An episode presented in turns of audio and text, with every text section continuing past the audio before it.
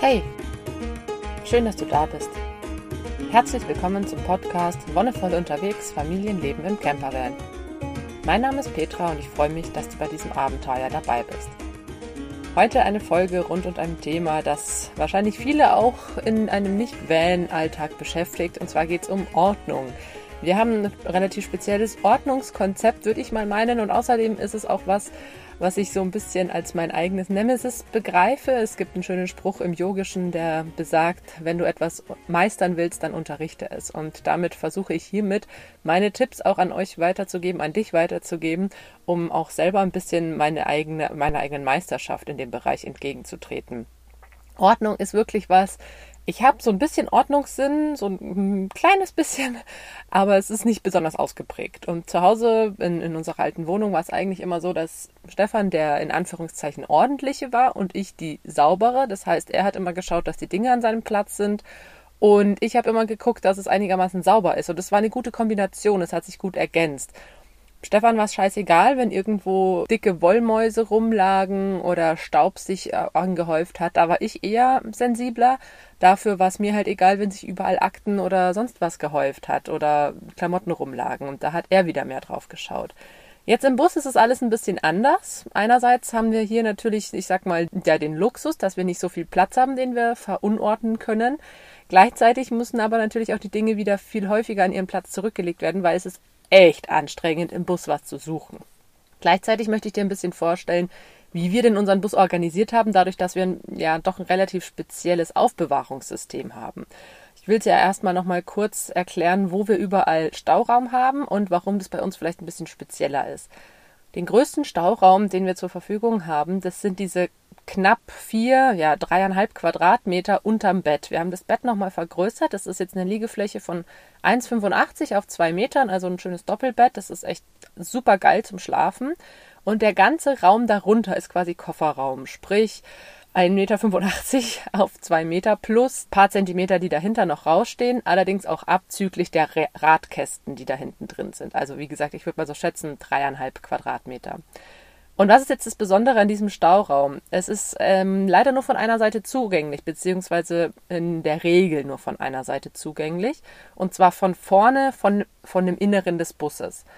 Denn wir haben hinten zwar die beiden Flügeltüren, die wir auch öffnen könnten, aber wir haben ja auch unsere Fahrräder dabei. Und der Fahrradträger, das ist einer, den man auf die Anhängerkupplung aufsetzt und dann eben die Fahrräder draufbindet. Wenn wir mal länger an einem Ort sind, irgendwo einem, auf einem Hof helfen oder bei einer Farm oder wo auch immer, oder auch wenn wir mal wissen, okay, wir stehen jetzt drei Tage hier an diesem Ort, dann kann es schon mal vorkommen, dass wir die Räder auch abmachen, dass wir mit dem Fahrrad in die Stadt fahren oder mal so eine Radtour machen. Und dann können wir auch von hinten, wenn wir den Träger noch abmachen, an die Sachen ran. Allerdings ist das wirklich sehr selten der Fall, beziehungsweise ist einfach mit ein bisschen Arbeit verbunden. Und deswegen haben wir eigentlich nur den Zugang von vorne, beziehungsweise in 85 Prozent der Fälle kommen wir nur von vorne ran. Also das ist dieser eine sehr spezielle Stauraum unter dem Bett. Dann haben wir neben dem Bett eine sehr interessante Hängeregalaufbewahrung. Das war eigentlich mal wirklich eine Schrankwand. Und unser Bett war ja mal ursprünglich nur 1,40 groß, weil wir direkt daneben das Regal angesetzt haben. Und wir haben jetzt einfach den hinteren Regalpfosten rausgesägt und damit diese untere Regalfläche noch zur Liegefläche gemacht. Oben drüber haben wir noch zwei Regalböden, zwei Regalfächer. Und da stehen diese sehr klassischen IKEA-Kisten, die man auch so, denke ich mal, viele zur Aufbewahrung hernehmen. Diese Stoffkartonkisten, die ungefähr ich glaube, die großen sind 38 auf 35 und die kleineren sind 30 auf 30. Und in der ersten Ebene haben wir Platz für fünf von diesen größeren Kisten und auf der zweiten Ebene haben wir Platz für fünf von diesen kleineren Kisten. Und das ist halt echt sehr viel Platz. Das ist super cool, weil in diese Kisten auch so viel reingeht. Und dann haben wir da gegenüber auf der Seite, wo kein richtiges Regal ist, da haben wir ja mit diesen Geschenkaufbewahrungsboxen, Geschenkpapieraufbewahrungsboxen, so heißen die. Also auch ein sehr leichtes Material, einfach Boxen, die sind ein bisschen flacher, die sind relativ lang. Ich glaube, die sind jeweils einen Meter lang, ungefähr ja, 15 Zentimeter tief. Und die haben wir da einfach an die Wand vom Bus geschraubt, zwei Stück. Das sind auch sehr gut zugängliche Staufächer Und dann haben wir noch das über der Fahrkabine. Über der Fahrkabine kennst du vielleicht bei allen Fahrzeugen, die eine höhere Höhe als H1 haben. Also H1 sind, glaube ich, 2 Meter und dann H2 sind diese 2,50 oder nee, 2, 2,40 und H3 sind dann 2,60. Auf jeden Fall alles, was über H1 ist, hat über der Fahrkabine noch so ein kleines Fach oder ja, eigentlich ist es gar nicht so klein. Es ist nämlich relativ tief auch. Da haben wir auch ausgekleidet mit Karton und es zu unserem Stauraum genutzt. Dann haben wir noch ein Fach unter der eingebauten Sitzbank. Wir haben ja hinten die, diese Doppelsitzbank noch einbauen lassen für die zwei zusätzlichen Plätze. Und da ist der eine Sitzplatz, unten drunter ist unser Klo und die andere Seite ist auch nochmal Aufbewahrungsplatz. Und dann haben wir noch eine Schublade. Eine Schublade, das ist die Küchenschublade. Und unter der Küche ist auch Platz. Allerdings haben wir da eh zwei Wasserkanister, deswegen ist da schon relativ voll. Okay, das heißt, du weißt jetzt ungefähr, wie viel ähm, Platz wir haben. Also vier Quadratmeter unter dem Bett oder dreieinhalb. Dann würde ich sagen, nochmal zweieinhalb Quadratmeter im Regal, im Schrankregal. Sind jetzt natürlich keine Kubikmeterangaben. Ist natürlich auch noch vielleicht interessant zu wissen, wie viel das wären, aber das kann ich gerade schlecht ausrechnen. Unterm Bett haben wir ungefähr eine Höhe von ja knapp 40 Zentimetern. Also das ist, äh, ja, kannst du dir dann vorstellen. Und neben diesen großen Stauräumen haben wir noch relativ viel kleine Sachen. Also so Sachen wie ein Schuhregal, so Sachen wie überall, wo noch Platz an der Wand war, dass wir so Taschen hingeschraubt oder getackert haben. Auch unser Küchenregal, einfach so kleine Boxen noch hingeschraubt. Das für den ganzen Kleinkram. Aber ich denke, wichtig ist, wie man so die Sachen generell organisiert. Denn die meisten Leute, auch wir waren früher so, wenn du irgendwo hinfährst und du hast Platz, so dass du an alles rankommst, dann ist es relativ egal, wie du sortierst. Meistens machst du es thematisch. Ne? Hier ist Essen, Küche, da ist Klamotten, da ist Badezeug, da ist Spielzeug. Und wir konnten es nicht ganz so machen. Wir mussten tatsächlich eine andere Ordnung uns aussuchen, die wir allerdings auch schon vom, vom ähm, Rucksackurlaub her kannten. Und zwar, wie oft brauchst du Dinge? Wenn du einen Rucksack packst, also wir hatten ja unsere knapp 60 Liter Rucksäcke oder ich hatte 60, Stefan hatte sogar noch 5 Liter mehr, dann packst du ja so, dass du das, was du häufig brauchst, gut zugänglich hast, sprich ganz oben in deinem Rucksack oder in diese seitlichen Taschen oder in das Kopffach. Dann musst du natürlich auch ein bisschen drauf gucken, was ist wie schwer, dass du das schwere Zeug nah zum Rücken packst. Und alles, was unwichtig ist oder was du nicht so häufig brauchst, kommt relativ weit weg oder kann auch ganz tief unten drin liegen. Und so ähnlich haben wir es jetzt beim Bus auch gemacht. Wir haben diese Kisten zwar thematisch geordnet, ne? eine Kiste mit Spielzeug, dann pro Nase eine Kiste mit Klamotten, dann haben wir eine Kiste mit Elektrozeug und so weiter. Aber es ist trotzdem so, dass wir diese Kisten, es war ganz praktisch, dass wir die umsortieren können und konnten, um so zu gucken, okay, was brauchen wir wirklich wie oft.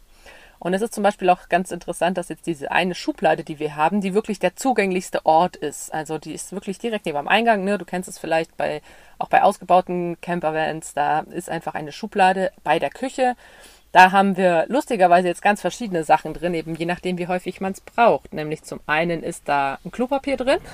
Klopapier brauchst du auch relativ häufig. Dann ähm, Pflaster, weil sich die Kinder irgendwie dauernd aufschürfen und dann äh, unbedingt ein Pflaster brauchen und Creme entsprechend. Dann ähm, sind da kleinere Snacks drinnen, die du gut zugänglich haben solltest, wenn ein Kind unglaublich viel Hunger hat und jetzt sofort was zu essen braucht. Dann Geschirr, sprich Tassen, Teller und so weiter. Und ein paar Handtücher und Lätzchen, ähm, dass man auch eben bei der kleinsten, die ja noch sehr viel rumsaut, einfach schnell was zur Hand hat. Und was wir zwar nicht so häufig brauchen, beziehungsweise eigentlich noch nie gebraucht haben, was wir aber sehr gerne schnell zugänglich haben wollen, ist den kompletten Erste-Hilfe-Kasten oder das Erste-Hilfe-Set. Sprich, das haben wir zum Glück noch nicht gebraucht, aber nachdem es immer sein kann, dass irgendwie was passiert, wo du schnell wirklich ein gutes Verbandsmaterial brauchst oder auch was zum Abbinden oder sowas, haben wir den auch da drin, auch wenn wir ihn, wie gesagt, toi toi toi noch nicht gebraucht haben. Dann haben wir in diesen seitlichen Fächern über dem Bett, ähm, wie gesagt, Klamotten für die Kinder, für Stefan. Die Kinderklamotten weiter vorne, weil die sich häufiger dreckig machen und viel häufiger umgezogen werden müssen. In der Reihe des Alters tatsächlich. Also die jüngste ganz vorne, danach kommen Unterhosen von den beiden Großen und Windeln. Dann kommt das mittlere Kind, dann das älteste und dahinter Stefan.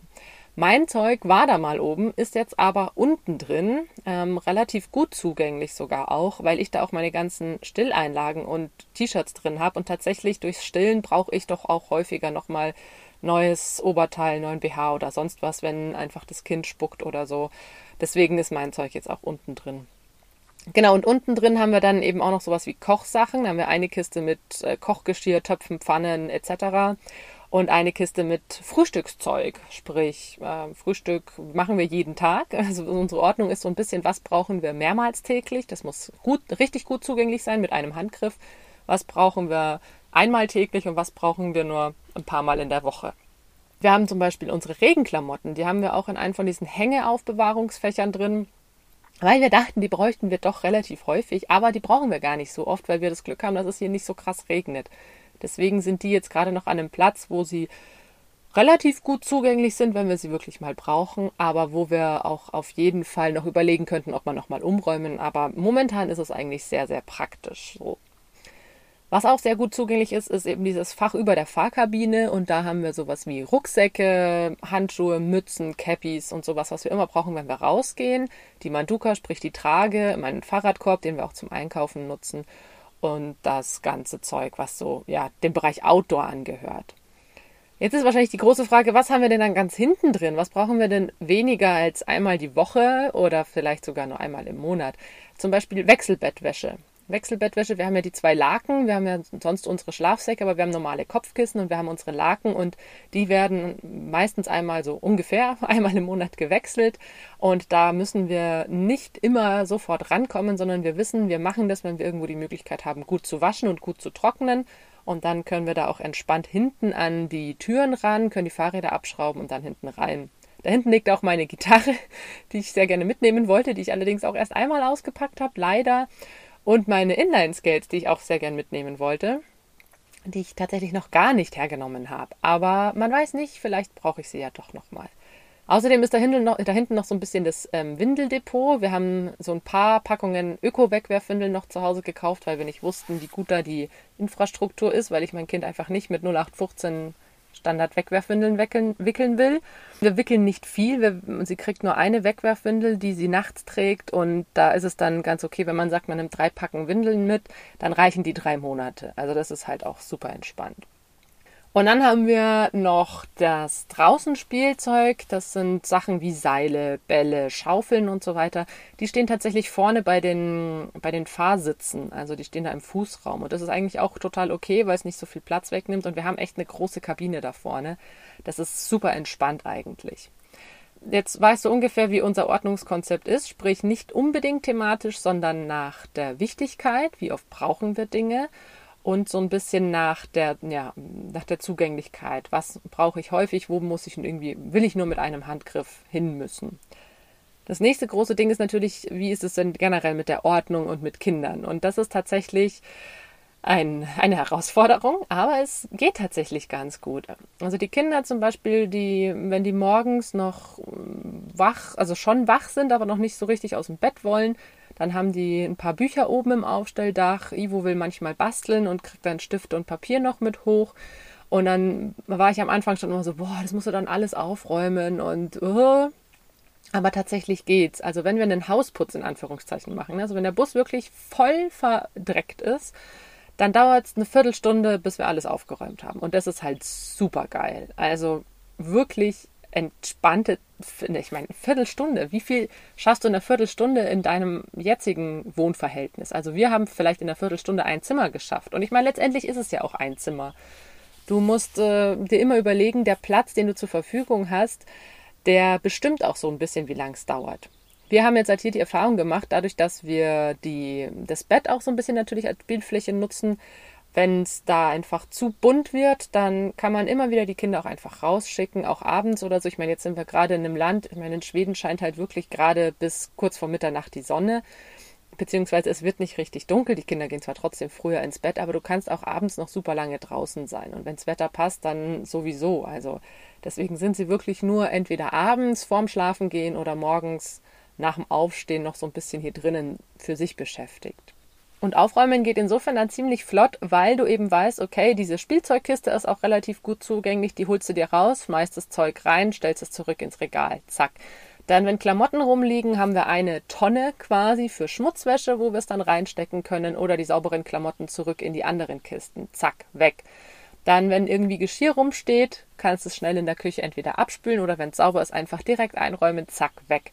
Dann der letzte Schritt ist immer noch auszukehren, weil tatsächlich, ich habe es ja schon einmal erwähnt, dass mir so ein bisschen dieser Handstaubsauger abgeht. Es kommt einfach unglaublich viel Dreck rein und es muss jeden Tag ein oder zweimal gekehrt werden, weil sonst wäre hier einfach wirklich viel Sand, Erde, Nadeln, Blätter, was auch immer die Kinder so mit reinbringen oder auch die Erwachsenen. Wir sind da ja und uns bleiben die Sachen ja auch hängen was auch immer das ist, das muss einfach rausgekehrt werden. Sonst wird es echt ungemütlich. Also ich hatte das letztens erlebt, da haben wir es mal einen Tag nicht gemacht und sind abends ins Bett gegangen. Ich lag dann in dem Bett und dachte mir, oh, ne, ich muss jetzt, jetzt nochmal kehren, weil das geht einfach nicht. Also das ist natürlich auch die Frage, wie tolerant man da ist. Und Stefan stört es tatsächlich eher weniger. Aber ich finde das einfach schon sehr wichtig.